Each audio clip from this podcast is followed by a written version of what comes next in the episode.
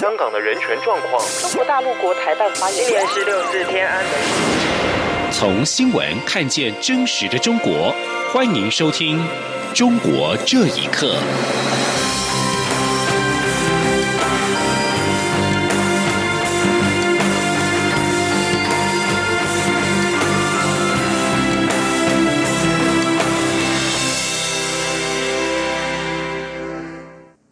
位好，欢迎收听《中国这一刻》。美国众议院以四百一十五票赞成、零票反对之下通过了台北法案，力挺台湾在国际上的地位。不过，中国却批评美国在两岸挑事端。对此，行政长苏贞昌在今天表示：“台湾靠自己实力得到支持，自助才能忍住。就像防疫，台湾的表现又让世界刮目相看，支持台湾的国家就会更多，也会更觉得台湾的重要。”记者刘玉秋的报道。美国众议院以四百一十五票赞成、零票反对下，压倒性通过台北法案，力挺台湾在国际上的地位。民进党立委赖慧媛六号在立法院会总执行时关切，美国通过有台法案，但中国却批评美国在两岸挑起事端，台湾要如何把握机会，推动参与国际组织？对此，行政院长苏贞昌答询时表示，美国众议院以高票数通过台北法案，代表美国整个国家的民意。许多有邦或没有邦交的国家也愿意在世界卫生组织 （WHO） 为台湾仗义直言，这些都是靠台湾的实力得到的支持。苏贞昌指出，中国对台湾的武力打压与封锁，让许多对台友善的国家觉得不能让台湾孤单。另外，WHO 也让世界看到，没有让台湾进入这个组织，对世界其实是种伤害，也很可惜。苏贞昌认为，台湾表现的越好，得到的支持。就会越多，就是像防疫，我们表现的让世界刮目相看，支持的国家就更多，更觉得台湾重要。另外一个是我们表现的更是为世界和平做出贡献，世界对我们友善的国家就会更多。我们唯有自助才能人助，我们只有自己有实力，才能在世界上有。有一席之地。外交部长胡昭燮则指出，因台湾在国际上的努力被国际看到，台湾因中国因素无法参与许多组织，也被国际看到。美国政府对台湾过去四年所做的事情也予以肯定，支持台湾的法案才会一个一个通过。胡昭燮强调，政府会依照原来的步骤去争取更多国家的支持，除了美国之外，欧洲国家也给台湾很大的支持。中央广播电台记者刘秋采访报道。另外，美国联邦众议员蒂普顿以及史考特在日前提出的《二零二零台湾公平雇佣法》，外交部发言人欧江安表示，诚挚感谢美国国会不分党派以具体的行动展现对台湾参与国际组织的支持。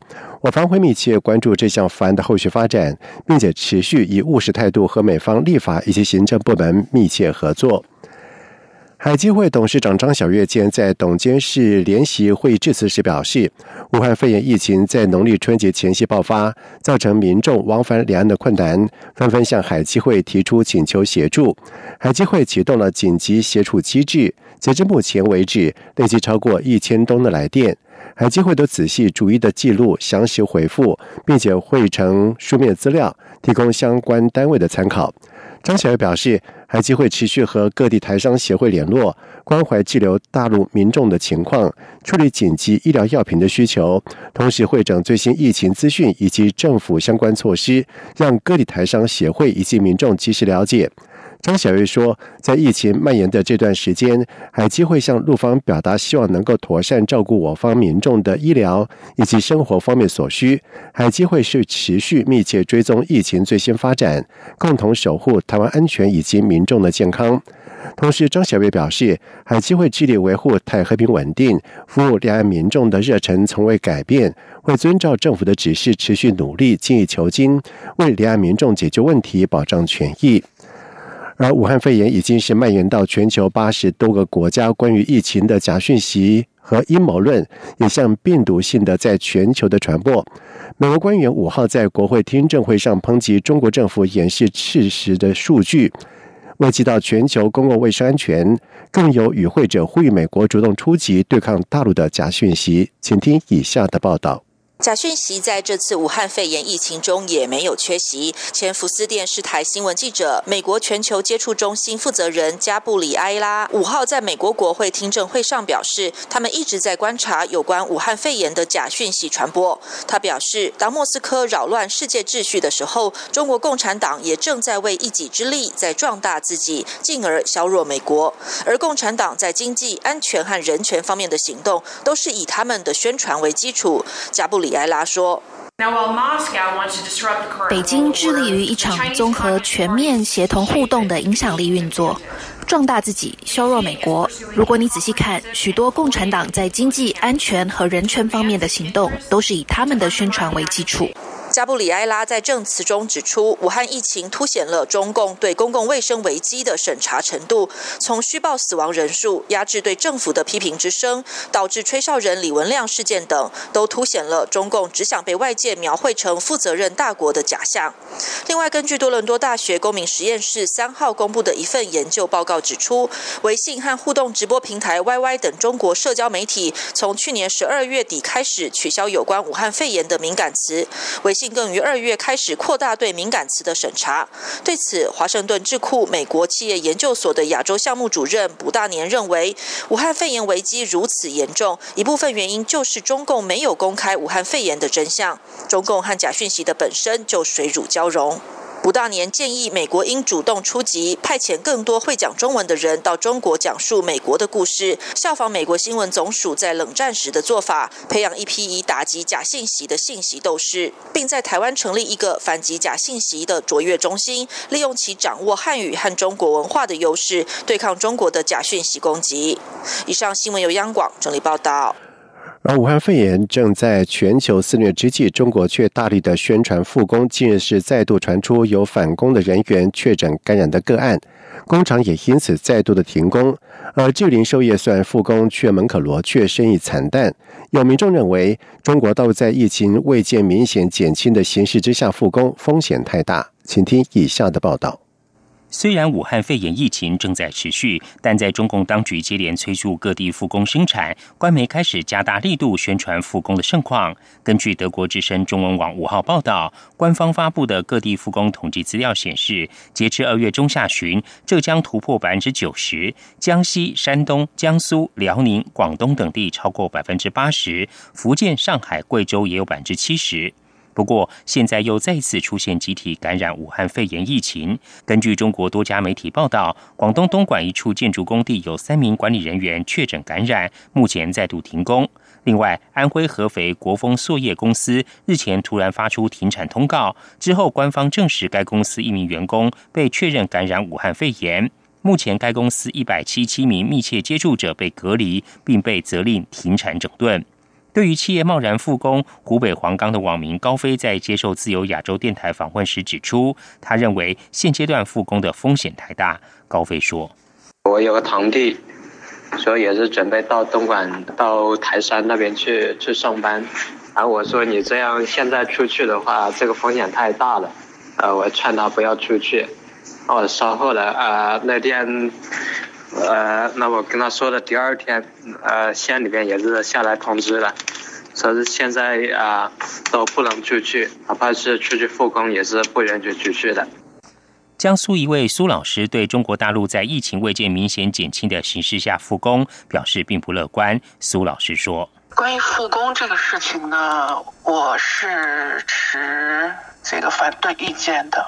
我觉得应该是跟孩子开学一样，能尽量的往后延迟的话呢，就往后延迟。所以说现在复工，我是内心里边，我觉得可能前期的很多的努力可能又要荒废了。所以呢，毕竟是人微言轻，可能做不了太多。我的呼吁可能起不到太大的作用，所以我只能在我的学生家长群里边小范围内提醒大家，就是不要复工。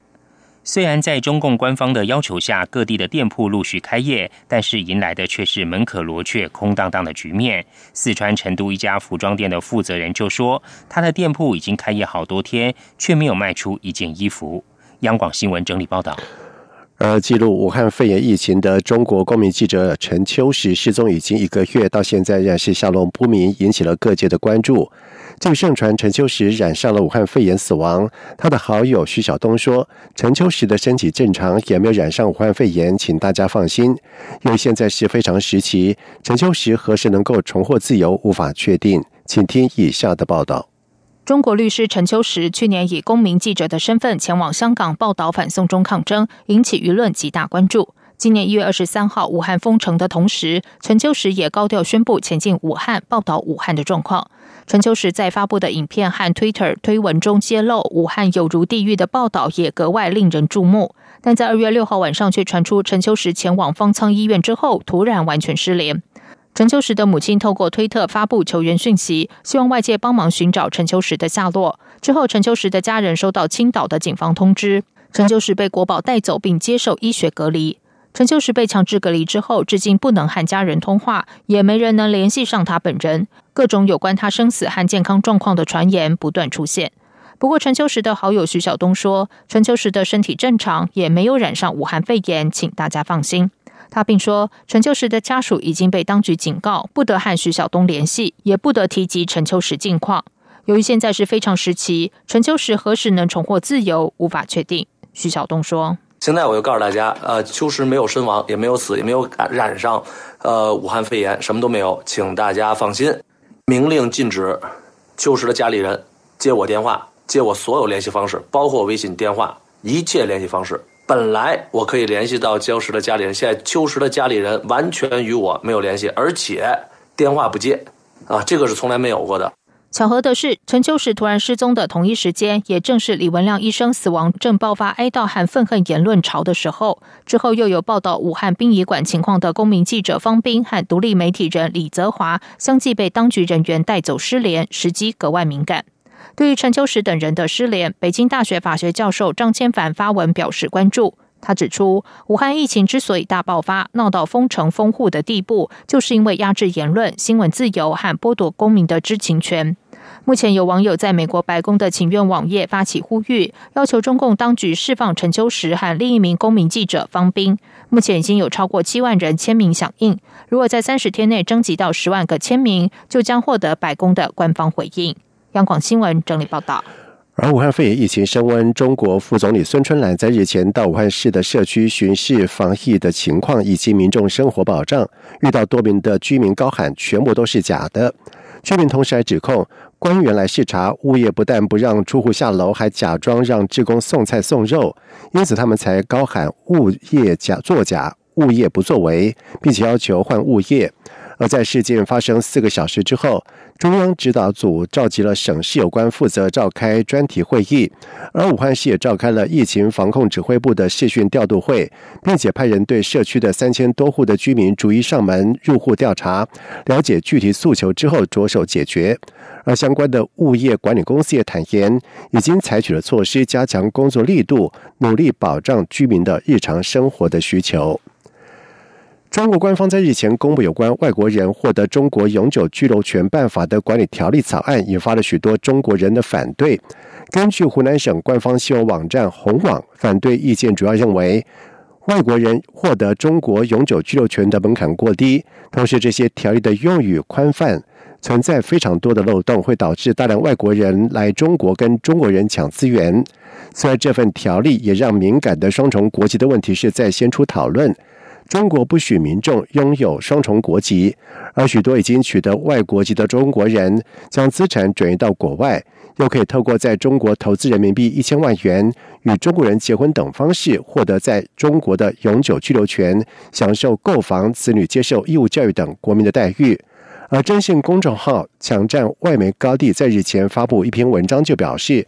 中国人之所以对外国人取得永久居居留权一事特别敏感，原因是中国的公民权有限，也就是不像多数民主国家的公民有选举、被选举等参政权，导致公民权跟永居权之间的权益差别不大。但是这篇文章已经被删除。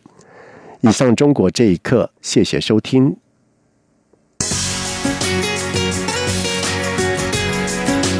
你是中央广播电台台湾之音。